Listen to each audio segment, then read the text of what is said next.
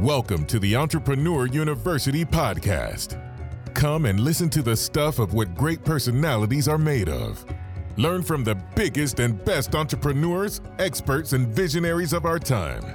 Greatness is not this wonderful, esoteric, God given feature that only a special few of us will ever take. It's something that truly exists in all of us. So, are you ready to become the best person you can be? So, Ladies and Gentlemen, herzlich willkommen zu einem weiteren Inter Interview hier bei der Entrepreneur University. Und äh, ich weiß nicht, ob ihr es erkennen könnt, wahrscheinlich nicht, aber wir sitzen in Mannheim. Und wenn ein Frankfurter den weiten, weiten Weg nach Mannheim auf sich nimmt, da muss es einen guten Grund geben. Und dieser gute Grund sitzt neben mir. Und zwar niemand geringer als der Gründer von Paul Valentine. Ich glaube, unfassbar viele, die das jetzt hören, vor allem in unserer auch jüngeren Zielgruppe, wissen ganz genau, äh, wer und was Paul Valentine ist. Ähm, wir erzählen trotzdem gleich was dazu. Wir haben Paul Franzrepp hier neben uns sitzen, den Gründer, der 2015 äh, Paul Valentine genau. hat. Genau, mit seiner Schwester. Genau, richtig. Super spannende Story und genau die gucken wir uns jetzt an. Ähm, und ich sage immer ganz salopp zum Einstieg, äh, Paul, bist du ready und hast Bock? Ja, vielen Dank für die Einladung für, zum Interview. Freut mich und ich bin äh, sehr gespannt. Ja, ich freue mich wahnsinnig. Wir sind hier schon ein bisschen durchs Office laufen, gelaufen im Vorfeld. Aber ich muss echt sagen, ich habe es gerade dir auch gesagt, das ist, ich war schon in vielen Offices, aber das ist eins der Top 5, würde ich sagen. Oder? Ja, das freut mich natürlich. Ihr seid ganz frisch hier, ne? Eine genau, Woche wir sind vor einer Woche eingezogen, dementsprechend noch nicht ganz fertig, aber äh, sieht schon mal sehr gut aus. Und äh, uns war es einfach wichtig, hier ein Office zu schaffen mit einer Wohlfühlatmosphäre für die Mitarbeiter. Die habt ihr auf jeden Fall geschafft. Da wenn ihr noch einen Arbeitsplatz frei habt, komme ich nächste Woche vorbei.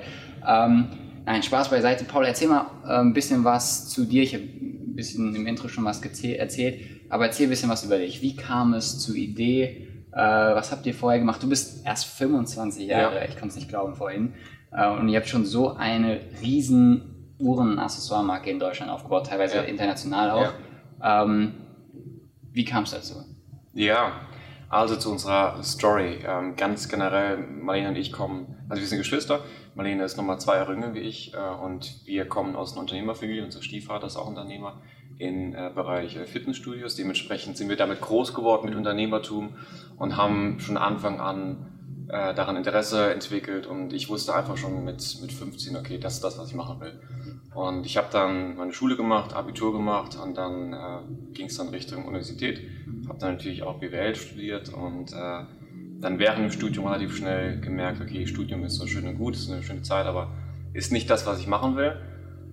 Ähm, und dann haben und ich gesagt, okay, lass jetzt schon während der Uni ein Business gründen, ein Unternehmen starten. Ich glaube, viele auch der Zuhörer sind hier in der in so einer ähnlichen Situation teilweise, dass sie eigentlich was Eigenes machen wollen, wissen nicht ganz was und wie sie starten sollen. Und wir haben damals einfach gesagt, okay, wir haben jetzt hier 15.000 Euro Startkapital wir springen aber ins kalte Wasser und probieren es einfach, eine Marke zu erschaffen. Woher habt ihr die 15.000 Euro Stadtkapital? Weil das ist ja oft so ein Thema für junge Menschen, überhaupt erstmal an Geld zu kommen. Ja, also wir hatten definitiv, äh, ich glaube, 5.000, 6.000 Euro war von uns selbst erspart über die Jahre hinweg und das andere Geld war von unserem Vater als Art Darlehen, haben wir auch zurückgezahlt mittlerweile.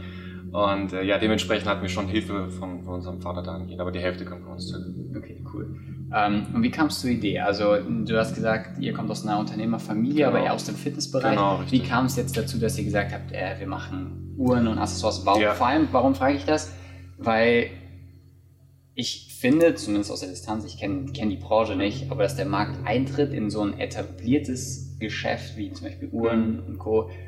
eigentlich unfassbar schwierig aussieht. Äh, warum habt ihr gesagt, wir machen es trotzdem?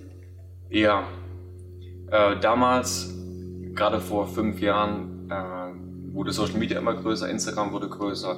Äh, Themen wie Influencer-Marketing war damals noch so ein Geheimnis, ähm, genauso wie auch das ganze Online-Marketing, die ganzen großen Firmen war da eben noch nicht so präsent. Und wir wollten einfach diese Welle aufspringen. Wir wollten einfach eine eigene Marke schaffen und, äh, und wir wollten in den Fashion-Bereich gehen, aber halt eben nicht Mode, sondern eben Accessoires und haben uns dann bewusst für Uhren entschlossen, ähm, einfach aus Grund von Interesse. Damals gab es aber auch dann so eine gewisse Marktbewegung, dass es immer mehr minimalistische Uhren gab, äh, für einen relativ günstigen Preis. Wir dachten einfach, okay, ähm, in den Markt wollen wir reingehen, in Verbindung mit Schmuck, was dann auch dazu gekommen ist, ein Jahr später. Und, äh, und wollten halt dementsprechend einfach eine richtig coole Accessoire-Marke schaffen. Und es hatte für uns damals den entscheidenden Vorteil, dass man, dass, dass man Valentine, also das Produkt Uhren, ähm, hat sich einfach zum Start super geeignet. Mhm. Ja, wenn ich jetzt in Mode reingehe, dann muss ich sehr viel SKUs äh, direkt von Anfang an haben, mhm. äh, relativ hohe Stückzahlen und so weiter. Und mit Uhren konnten wir relativ schlank und klein starten. Mhm. Und das hat uns da überhaupt auch erlaubt, ähm, wirklich den Ball loszutreten und ähm, mit, einer, mit einer kleinen Menge gestartet, damals relativ äh, simples und cleanes Design, alles so simpel wie möglich gehalten und sind dann damit mit der ersten Purchase Order auch aus dem Cashflow gewachsen und konnten es dann dementsprechend weiterfinanzieren. Mega. Äh, wie hoch war so die erste Bestellung? Also wie viel äh, Stückzahl musstet ihr abnehmen, damit euer Supply überhaupt sagt, ja, ich mach's für euch? Ähm, damals waren es 350 Uhr, mit denen wir gestartet sind. Okay. Also es ist halt nichts. Ja.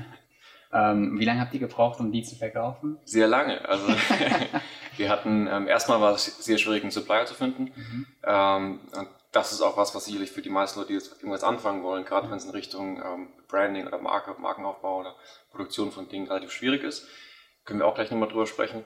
Ähm, und für uns, die, die ersten sechs Monate waren super langsam. Also wir hatten halt wirklich auch gar keinen blassen Schimmer von irgendwas. Wir wussten nichts über Online-Marketing, E-Commerce, Online-Handel oder sonst irgendwas und sind einfach ins kalte Wasser gesprungen. Und äh, in den ersten sechs Monaten ist halt nicht viel passiert. Also der erste Kauf war von einem Freund von uns und dann nach ein paar Tagen kam dann irgendwann der allererste Kauf von einem Kunden. Das war eine, eine Kundin aus den USA. Und äh, da waren wir natürlich mega happy, aber es ist halt echt super langsam angelaufen. Und wir dachten damals schon, okay, sollen wir aufgeben? Ja, ist es das überhaupt wert, das weiterzumachen? Und weil wir haben keine Traction am Anfang, wir wussten natürlich nicht, was wir machen, aber es ging aber sehr langsam los und, ähm, und wir hatten dann es irgendwie geschafft, über, ich glaube, über ein halbes Jahr dann hinweg die, die erste Ware entsprechend zu verkaufen, haben dann angefangen, äh, die, eine, eine, zweite Order zu placen und äh, haben uns dann natürlich immer mehr mit dem Thema Online-Marketing beschäftigt. Wie können wir auf Social Media eben Werbung schalten? Wie können wir mit Influencern zusammenarbeiten? Und haben dann uns da Know-how an, angeeignet und konnten damit dann eben ja, Wachstum generieren. Okay. Ähm, halbes Jahr 350 klingt jetzt nicht so schlecht, finde ich. Äh, natürlich auch nicht wahrscheinlich vergleichbar mit dem, was aktuell passiert bei euch. Ja. Ähm, warum habt ihr trotzdem gesagt, wir machen weiter? Wir glauben dran, wir halten dran fest. Was war ausschlaggebend ja. zu sagen, es geht weiter? Ja, sehr spannend. Also man sieht das hier zum Beispiel, wir sind in einem riesigen, tollen Büro. Wir haben jetzt aktuell 50 Mitarbeiter, machen sieben, achtstellige Umsätze äh, und das schon seit ein, zwei Jahren. Also so gesehen, wir haben echt eine große, eine große Marke aufgebaut hier in Deutschland. Und wie wir angefangen haben, gerade in den ersten sechs zu zwölf Monaten, gab es halt dann Voices aus, der, aus Familie, Freundeskreis, die gesagt haben, ja, mach doch was anderes. Mhm. Ja, und komm, lass das doch mal was anderes. Und also Leute glauben nicht dran. Und du als Gründer musst aber selbst eben dran glauben. Und äh, gerade am Anfang ähm, bin ich der festen Überzeugung von, wenn du an dein Business, an deine Marke, an deine Idee auch glaubst, dann mach einfach weiter. Und auch wenn du von außen eben hörst, okay, also Naysayer so gesehen, einfach weitermachen, dran glauben, hart dran arbeiten, wirklich extrem hart dran arbeiten, auch man noch keinen Return on Investment sieht und dann eventually wird es halt doch klappen. Ähm, was war, oder kannst du dich an den Moment erinnern, wo du gemerkt hast, okay, jetzt tickt die Uhr irgendwie ein bisschen anders als vorher? Also gab es so einen so game-changing Moment, wo du gesagt hast, okay, das war der eine Move, der irgendwie alles anders gemacht hat. Also auch in der Erfolgsskalierung jetzt ja, mittlerweile. Definitiv. Also was man ja auch sagen muss, dadurch, dass wir kaum Know-how hatten über Unternehmertum und wie man eine Marke aufbaut und so weiter, haben wir halt früher alles selbst gemacht. Also wirklich von Kundenservice, Pakete verschicken, wirklich alles zu zweit selbst gemacht. Mhm. Und das war in, extrem schwierig, weil ähm, letztendlich hat man nur so viel Zeit am Tag. Mhm. Und wenn du Pakete verschicken musst, Kundenservice machen musst, Online-Marketing machen musst, Produkt einkaufen und so weiter, ist relativ schwierig. Und wir hatten dann, wir sind im Mai 2016 an den Markt gegangen und haben dann im Mai 2017, also ein Jahr später, gesagt, okay, jetzt müssen wir den Versand as soon as possible outsourcen. Okay. Und das haben wir dann auch gemacht. Wir haben dann mit der Firma äh, DocData in Münster zusammengearbeitet, an der Stelle liebe Grüße vielleicht. Und äh, das war für uns ein absoluter Gamechanger, weil wir dann halt eben enorm viel Zeit gewonnen haben. Und diese Zeit äh, konnten Marlene und ich dann eben vor allen Dingen in Online-Marketing investieren und konnten uns dann eben noch weiter fortbilden, uns Wissen aneignen und damit dann vor allen Dingen auch unsere Budgets eben erhöhen, unsere Werbeausgaben erhöhen, mehr Markenbekanntheit aufbauen und damit dann auch mehr Wachstum generieren. Ja. Ähm, jetzt habe ich es im An ähm, Intro schon gesagt, es gab super viele Marken schon im Bereich Uhren und Co. Ne? Und trotzdem seid ihr reingegangen. Es gab aber zu dem Zeitpunkt, korrigiere mich, wenn du es anders siehst, wenige Marken, die so aktiv auf Social Media waren wie, wie äh, glaube ich zumindest. Ähm, war das auch so ein Erfolgsrezept, wo du sagst, ihr wart einfach super schnell, super erfolgreich im Social Media Marketing? Also es, es ist ein extrem kompetitiver Bereich, in dem wir uns bewegen und es war auch schon von Tag 1, als wir in den Markt eingegangen sind. Mhm. Und rein rückblickend ist es nicht die, die klügste Entscheidung, ganz ehrlich zu sein. Also äh, der Markt ist eigentlich zu kompetitiv, um ehrlich zu sein. Mhm. Und trotzdem haben wir es gemacht, ähm, weil wir damals äh, eben keinen Plan von irgendwas hatten. Und äh, ich glaube, wir konnten uns dann einfach trotzdem ähm, von den anderen abheben in, durch unser Branding und durch unser Marketing und teilweise dann auch durch unsere Produkte. Wir haben es dann auch geschafft, nach ein, zwei Jahren auch Produkte auf den Markt zu bringen, die halt eben keinen Wettbewerb hatten. Wir hatten beispielsweise in Deutschland, die waren wir, der, waren wir die erste Marke, die Uhren mit äh, Perlmutter-Ziffernblätter auf den Markt gebracht hat, was damals schon extrem gut angekommen ist und damit konnten wir auch super gut wachsen. Und das heißt, wir haben dann auch angefangen, eben Anführungszeichen Produktinnovationen auf den Markt zu bringen und konnten es damit ähm, abheben von Wettbewerbern. Ähm, aber ansonsten würde ich sagen, definitiv auch über unser äh, Marketing. Mhm. Und ich will nicht sagen, dass die anderen schlecht gemacht haben. Wir haben es einfach auf, vielleicht auf eine andere Art und Weise teilweise gemacht und, ähm, und haben damit echt gute Ergebnisse erzielt. Du bist ja auch hier intern auch noch super viel für Marketing verantwortlich, richtig? Ähm, ja. Ja, okay, weil ich habe in letzten eine Story von dir gesehen, wo du auch gesagt hast, ey, ich gucke jetzt nochmal über das Performance Marketing drüber oder so. Ja.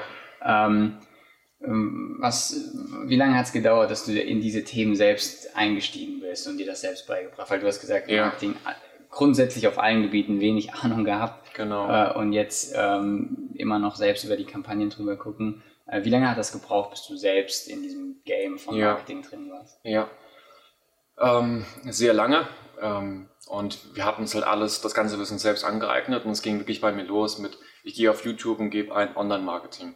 Und dann kam ein Video von Gary Vee, habe ich mir angeschaut und dann ging es halt eben los, dass ich immer mehr Wissen konsumiert habe in dem Bereich, immer mehr Leute gesucht habe, dann natürlich auch Kurse gebucht und Online-Programme, beispielsweise von äh, Ben Malol zum Beispiel, um nur einen Namen zu nennen, äh, Tim Bird. Es gibt da sehr viele ähm, auch Persönlichkeiten in der, in der Sphäre, ja. ähm, die halt aber Wissen vermitteln und das haben wir uns eben angeeignet.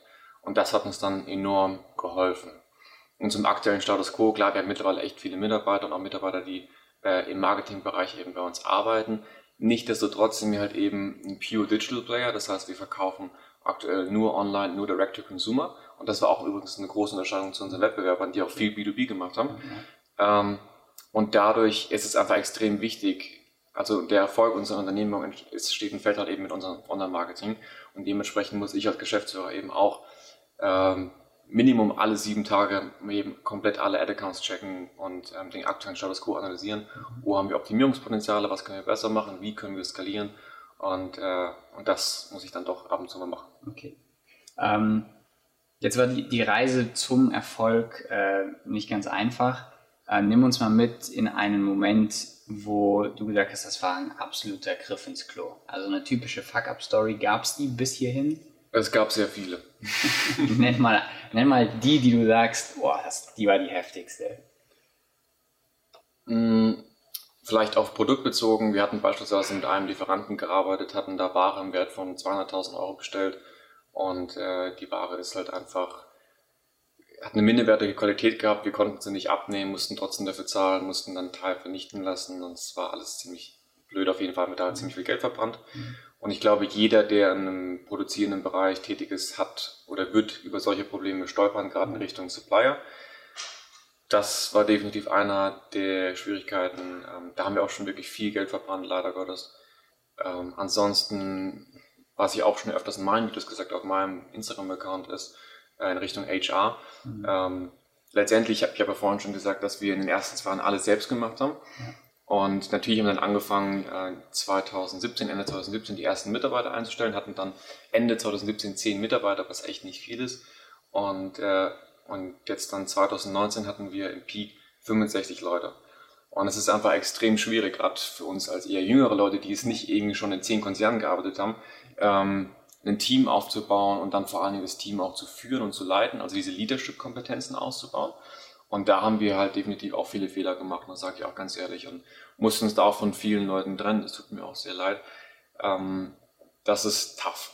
Ja? Und ich glaube, jeder Unternehmer, der ein Business von Zero auf 100 hochzieht und wirklich viele Mitarbeiter einstellt, weil man es eben auch braucht. Man braucht eben mehr Ressourcen zu wachsen, ähm, durchläuft halt eben diese, diese Herausforderungen in Richtung äh, Leadership und Teamaufbau und Organisation aufbauen. Was war für dich so dein Key Takeaway im Bereich Führung von Unternehmen? Also gibt es so eine Sache, wo du sagst, ja, das muss ein guter Leader mitbringen?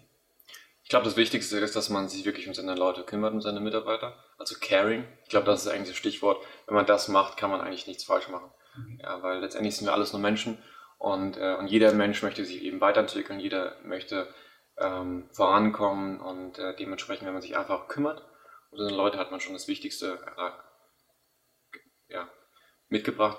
Ist auch leichter als gesagt als getan, sagen wir so. Also gerade je mehr Leute sind, äh, es ist echt nicht einfach. Geht mir übrigens genauso. Ne? Also wir haben auch so ja, mittlerweile um die 30 Leute so auf all die Dinge, die wir so machen ähm, und muss die Erfahrung voll mit dir teilen. Also für mich war auch die größte Herausforderung bislang so Teamführung ja. und ist nicht also die, die variable Mensch in so einem genau. System genau. ist so die unberechenbarste. Jetzt nicht, weil ich wirklich krass negative Erfahrungen gemacht habe, weil ich glaube, Menschen halt einfach komplexe Wesen ja. sind. Und die dann zu führen im Tagesgeschäft ist, glaube ich, nicht ganz einfach. Ja, und nochmal auf deine Frage zurückzukommen. Ich glaube, was wir dahingehend falsch gemacht, falsch gemacht haben, ist erstens zu viele Mitarbeiter zu schnell eingestellt. Mhm. Zweitens auch nicht die richtigen. Und ich sage es nicht irgendwie schlecht oder falsch, um Gottes Willen, sondern ist immer die Frage, ist es ein Fit für beide Seiten? Ja. Und ist es auch die richtige Entscheidung für das Business in der aktuellen Phase? Ist sehr schwierig, das zu beurteilen. Man muss so ein bisschen gucken, wie langfristig schaut man eben. Mhm. Ähm, und da haben wir halt definitiv Fehler gemacht und mittlerweile mh, hm, habe ich da auch einen komplett anderen Mindset. Also mit, früher haben wir auch versucht, alle Leute hier in unserem Büro, also in, in Umkreis Mannheim, Frankfurt eben einzustellen. Ja. Und jetzt seit Covid-19 fangen wir eben auch an, ähm, europaweit zu rekrutieren. Okay. Und das haben, wir haben jetzt drei, vier Leute auch äh, in UK, Polen, Spanien und so eingestellt. Mhm. Das ist ein absoluter Gamechanger. Ich wünschte, wir hätten das schon früher gemacht. Also, Warum? Also Warum ist das äh, dieses internationale Mitarbeiterklientel so wichtig für dich? Mm, mir geht es vor allen Dingen um, um Talente, um äh, Talente im, im, Sinne von Know-how und Wissen und so weiter, aber eben mhm. auch vom Culture Fit. Mhm. Und für uns ist es einfach sehr schwierig, hier in Mannheim die richtigen Talente zu finden, gerade wenn es in Richtung Online-Marketing geht. Okay. E-Commerce gibt es hier einfach nicht. Es gibt ja. nicht hunderte E-Commerce-Player hier. In Berlin, Hamburg ist vielleicht ein bisschen anders, aber selbst About You mhm. rekrutiert 50 Prozent ihrer Leute ja. vom Ausland. Mhm. Und wir haben einfach jetzt ähm, das mal getestet und haben echt super Erfahrungen gemacht, weil wir haben super Leute in London gefunden, in Barcelona, in Polen, also wirklich europaweit. Und ich glaube, dass gerade jetzt Covid-19 dahingehend echt eine riesen Änderungen mit sich bringt für die gesamte Wirtschaft, für alle Unternehmen. Man sieht es auch bei mhm. Facebook. Auch die fangen es an, oh, countrywide zu rekrutieren oder sogar worldwide. Mhm. Ja. Weil der geografische Standort ist mittlerweile vollkommen irrelevant, ja. sondern man kann eben durch die digitalen Medien und so weiter, durch, durch, also durch die Digitalisierung kann man einfach sich connecten. Man muss nicht mehr räumlich im, im, Ort im selben Raum sein. Ja. Ich glaube, du hast gerade Asana auch noch äh, kurz eingeschossen. Ja. Äh, ich habe gerade mit Marlene gesprochen. Ähm, die hat auch gesagt, das ist für sie so das beste Team-Projektmanagement-Tool. Genau. Äh, wir sind noch auf Trello hängen geblieben. Okay. Mal gucken. Oldschool. Ja, gucken, ob, ob, wir dabei bleiben nach der Empfehlung von euch. Ähm, genau, jetzt hast du Covid-19 angesprochen. Ja. Äh, ich würde ganz kurz auch darüber mit dir gerne sprechen wollen. Ja. Was verändert sich für euch durch Covid-19? Merkt ihr das? Also, wir machen da kein E draus, ist offensichtlich. Wir ja. kommen vor allem aus der Veranstaltungsbranche, wir merken das, glaube ich, mit am stärksten. Mhm. Ähm, wie ist es bei euch? Also Hand aufs Herz, merkt ihr seit Covid-19 irgendwas bei Umsätzen, Verkäufen und Co.? Mm, wir haben relativ wenig davon, äh, wir waren relativ wenig davon affected. Mhm. Wir hatten äh, definitiv Schwierigkeiten bei Lieferanten teilweise, weil Ware verzögert wurde, Lieferungen sind verzögert worden etc. Äh, umsatztechnisch hatten wir sogar eher einen Boost, würde ich sagen, weil ähm, die Advertising-Kosten generell gesunken sind aufgrund von weniger Wettbewerb. Ja. Dementsprechend würde ich sagen, dass wir sogar eher mehr davon profitiert haben als, äh, als andere Firmen. Das ist spannend, ne? Also vielleicht, dass der Zuschauer, Zuhörer das versteht. Äh, Ad-Kosten runtergegangen, weniger Wettbewerb. Mhm. Warum? Weil wahrscheinlich viele gesagt haben, okay, ey, wir gehen in eine Sparhaltung äh, und geben nicht mehr so viel mhm. in, in Ads aus und dann sind die Werbeplätze frei geworden. Ist das so oder ist das eine falsche Ja, kann man definitiv, definitiv so sagen. Es gibt ja auch andere Companies wie Reisecompanies, die, mhm. die eben kein Adspend mehr hatten, keine Werbeausgaben online, ja, weil okay. was sollen sie aktuell verkaufen? Mhm. Ja. Und dementsprechend die Competition in, der, in, den Plattformen ist definitiv zurückgegangen in sämtlichen Segmenten und davon hat eigentlich jeder andere Advertiser in dem Moment dann profitiert. Ja. Das ist eine gute Sache. Ist es mittlerweile auch schon wieder back to normal so gesehen. Ja. Und da haben wir von profitiert. Aber ansonsten würde ich sagen, ist es, haben wir es nicht stark gemerkt bei uns. Das Einzige, was ich wirklich sagen kann, ist, dass eben ein Shift im Mindset gibt, was Recruiting und, äh, und Culture angeht, HR-Culture. Denn ähm, wir rekrutieren jetzt fünf, äh, europaweit und wollen ca. Äh, 50 Prozent unserer Mitarbeiter äh, langfristig eben äh, remote mhm. ähm, hiren. Ähm, bringt uns Talente, bringt uns aber auch ähm, Diversifikation mhm. in, den, in den Mitarbeitern. Wir haben mehr Kulturen, wir haben mehr Sprachen, wir haben mehr Einfluss und das wiederum hilft uns dann auch mehr global zu expandieren. Mhm. Und zum anderen haben wir halt eben unsere Kultur dahingehend angepasst, weil Remote Work ist ein fester Bestandteil auch für die Mitarbeiter hier vor Ort. Bedeutet, wir haben äh, drei Tage jetzt äh, Remote Work, Home Office und zwei Tage Anwesenheit. Und das ist sehr flexibel gestaltbar für die Mitarbeiter. Mitarbeiter können sich das im Großen und Ganzen selbst äh, aussuchen. Okay, cool. Ähm, jetzt habe ich dich nach Fuck-Up-Story gefragt und so viele Milestones äh, auf der, der Reise bis hierhin. Ähm, der Milestone nach dem, nach dem proudest Moment, so, so ein stolzester Moment, ist der für dich definierbar? So ein Moment, wo du gesagt hast, Alter, ich muss mich mal zwicken, und mich echt mal fragen, was, was geht hier eigentlich ab? Gab es diesen Moment? Ja, gab es einige. Ich würde sagen, einer der, der größten war ähm, der Sprung von ähm, sechsstelligem Umsatz auf siebenstellig. Also wenn wir zum ersten Mal mhm. ähm, wirklich Millionenbeträge Umsatz gemacht hatten, das war schon dann mal ein anderes Niveau. Mhm.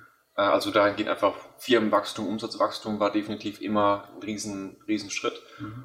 Und äh, ansonsten Anzahl oder Meilensteine Mitarbeiter, die man erreicht hat, natürlich auch irgendwo eine neue, neue, neue Ebene, neues Level und ganz persönlich auf mich bezogen, beispielsweise, man, man träumt ja immer, okay, man will sich irgendwann mal irgendwie ein Auto holen. Und wenn man zum Beispiel irgendwie mit 17 in der Schule ist, sagt, okay, ich hätte unbedingt einen C63 und dann holt man sich den, das ist einfach ein cooles Gefühl dann, wenn man sich einfach selbst Dinge dann ermöglichen kann und, äh, und so ein bisschen seine Träume Schritt für Schritt verwirklichen, das ist, das ist schön. Ist das deine Motivation auch, warum du sagst, du bist äh, mit Herz und unterstelle ich dir jetzt einfach mal mit Herz und Seele Unternehmer? Ähm, oder anders gefragt, was ist deine intrinsische Motivation zu sagen, ich habe Bock, Unternehmer zu sein? Ähm, ist eigentlich ganz simpel. Ich möchte einfach gern vollkommen frei leben und ich möchte gern da sein, wo ich will, zur welchen Zeit, wann ich will und ich will das machen, was ich will. Also ich will einfach maximale Freiheit. Funktioniert das? Nein.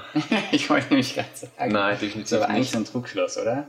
Man sagt, also ich weiß nicht, vielleicht bin ich auch noch in dem falschen äh, Stadium, aber ähm, das Gefühl ist manchmal da, ähm, man, man wollte Freiheit, ist aber eigentlich viel mehr äh, gefangen. Ja. Aber halt irgendwie passioniert gefangen, ne? mit einer irgendeiner Leidenschaft dahinter. Wie siehst ja. du das? Ja, du hast eigentlich schon ganz gut auf den Punkt gebracht. Natürlich hat man mehr Freiheiten. Beispielsweise, ich kann auch eigentlich sehr gut remote arbeiten von jeglichem Ort auf der Welt. Und das war zum Beispiel was, was ich eben für mich erreichen wollte, weil ich will unbedingt halt auch reisen und die Welt entdecken. Und ich mag das sehr. Ich mag es eben nicht irgendwie den ganzen Tag nur am gleichen Standort zu sein. Und, aber ja, also es kommt mit Verbindlichkeiten, mit, mit äh, Verantwortung und äh, mit viel Zeit invest, gerade am Anfang. Und idealerweise schafft man es dann eben als Unternehmer eine Organisation aufzubauen, die dann so autark funktioniert, dass man als Unternehmer selbst mehr ähm, am Business arbeiten kann, statt in dem Business. So ein bisschen Tony Robbins Quote.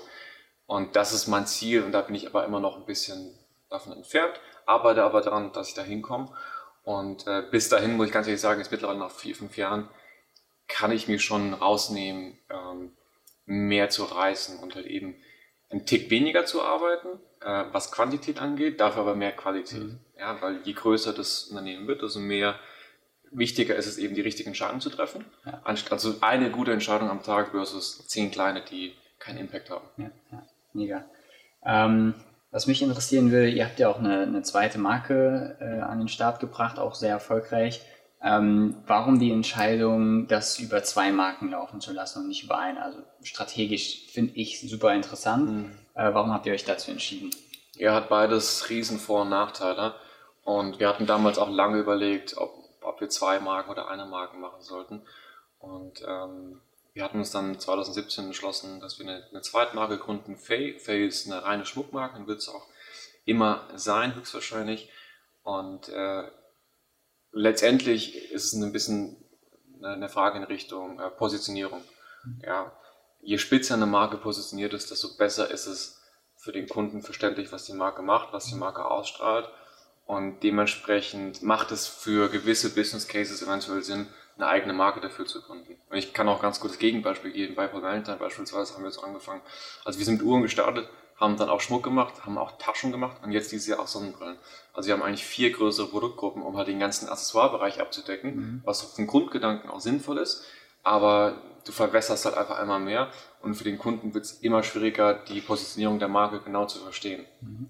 Dementsprechend ist Fokus sehr wichtig ja. und es kann in vielen Bereichen eventuell Sinn machen, einfach zu sagen, okay, eine neue Produktsparte, eine neue Kategorie, mache ich eine neue Marke. Die Marke steht und fällt damit und ist ganz klar positioniert daran. Okay.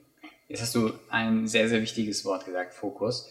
Ähm, wie bist du als Unternehmer vom Mindset aufgestellt? Sagst du, es sollte ein Unternehmen geben, beziehungsweise jetzt habt ihr zwei Brands, aber es geht ja sehr in eine ähnliche Richtung alles. Äh, oder sagst du, ich sehe mich irgendwann als Multi-Unternehmer, der parallel gefühlt äh, ich fünf, sechs Brands aufzieht?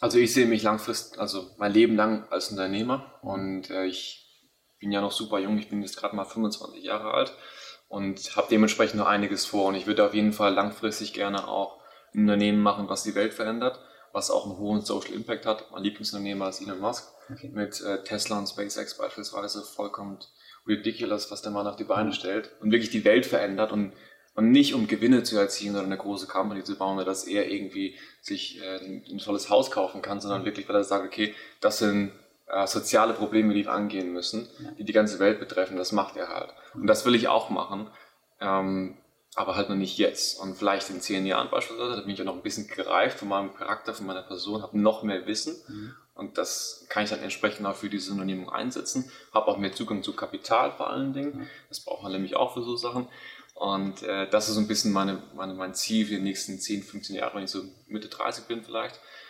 Und äh, bis dahin, ich werde sicherlich noch einige Unternehmen gründen, weil ich sehe mich definitiv als ähm, Serial-Entrepreneur und ich liebe Sachen neu aufzubauen. Mhm. Das ist einfach exciting und ja. macht Spaß und gerade die Anfangsphase, die ist ja. immer, es ist immer dynamisch, es ist immer, passiert einfach viel und jetzt bei uns beispielsweise, bei uns geht es eher darum, okay, wie können wir Kosten sparen, wie können wir profitabler werden, wie können wir expandieren in andere Märkte. Ist zwar auch spaßig, aber und wie können wir Mitarbeiter einstellen, Organisationen aufbauen, ist halt mehr so ein bisschen Management und ein bisschen, ja, schon ein bisschen weniger dynamisch wie du startest jetzt ein Business und bist ein Jahr im Business. Ja, ja das ist aber was anderes. Ja, so die Geburtsstunden sind, genau. glaube ich, äh, irgendwie die aufregendsten. Genau. Ähm, jetzt hast du erzählt, so äh, Impact haben, irgendwas unternehmerisch machen, was vielleicht sogar die Welt verändert. Hättest du schon eine Idee, in welche Richtung es gehen könnte, inhaltlich?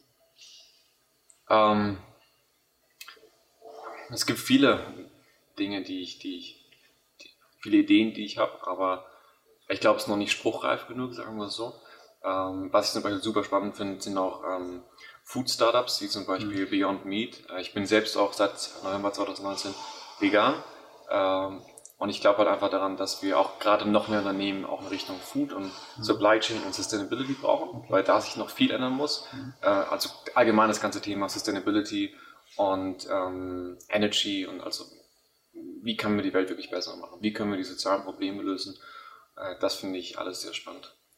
Mega. Ähm, jetzt bist du äh, noch ein junger Kerl. Ich würde dich gern trotzdem zum Abschluss dieser ersten Runde, wir haben ja gleich noch einen Teil 2, auf den ich mich freue, ähm, zum Abschluss dieser ersten Runde würde ich mich äh, freuen, wenn du dich trotzdem in folgendes Szenario hineinversetzt. Stell dir vor, du hast Kids. Ähm, die sind dann irgendwann 14, 15 Jahre alt, kommen auf dich zu und sagen, Papa, gib mir einen einzigen Rat für meinen weiteren Lebensweg. Nur einen. Welchen würdest du deinen Kindern mitgeben?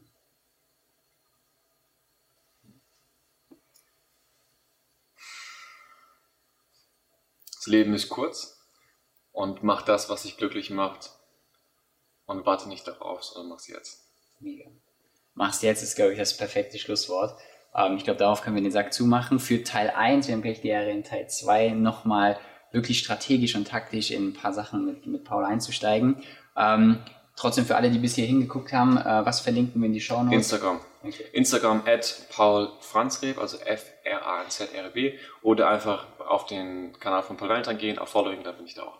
Super. Und natürlich Website Paul Valentine ja, Co. für alle, genau. die ein bisschen Schmuck haben. Du hast wahrscheinlich eine an. Ich habe auch eine an für Herren, genau, gibt es auch. Ansonsten gerne für, für die Frauen vor allen Dingen, aber genau, checkt einfach unsere Website ab, haben wir nur coole Sachen. Mega cool. Wir sehen uns gleich in Teil 2 und bis dahin alles Gute.